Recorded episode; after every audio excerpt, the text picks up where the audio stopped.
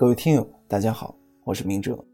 想要获取每日热点文字版和更多备考内容，请关注微信公众号“金牌公考”。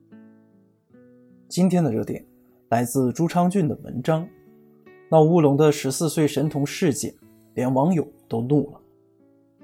近日，来自山东莱阳的十四岁神童李某被麻省理工学院提前签约的消息在网上热传，并且质疑声不断。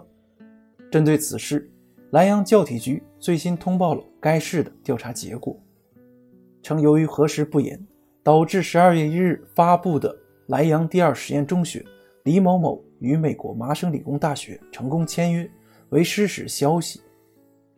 对事件中的相关责任人员将认真调查，依规依纪严肃处理。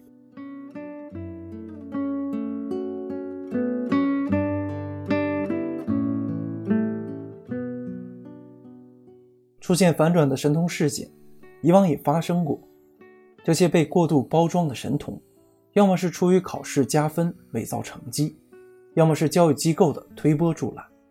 可这起事件的特殊性在于。它经由了当地教育部门的背书，给社会公众造成了较大的误导。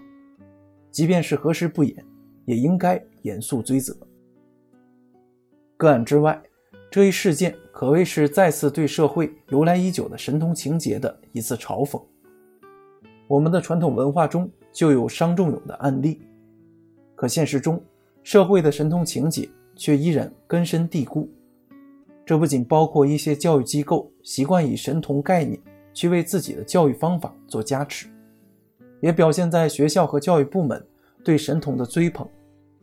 如这起事件，十四岁神童报得大名，就源自当地教育部门的主动报喜。对不少家长而言，虽说培养神童的动机不一定那么明显，但是尽量让孩子变得全能。超越绝大多数同龄孩子，却是不少家长潜意识的流露。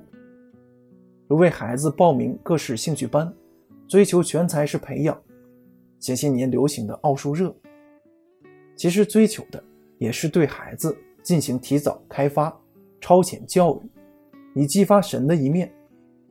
这种培养神童的心态，一旦走向极端，就变成了揠苗助长，不仅违背教育规律，还可能。对孩子造成伤害。有学者说，学习的本质并不是为了让我们变得更深奥，而恰恰是恢复人类的天真。可在我们的教育理念中，希望孩子变得更复杂、超越常人的想法，似乎深得人心。这正是神通情节所应对的社会土壤。所以，十四岁神童的事件真相有了，但社会。要真正剔除神通情节，或许并不容易。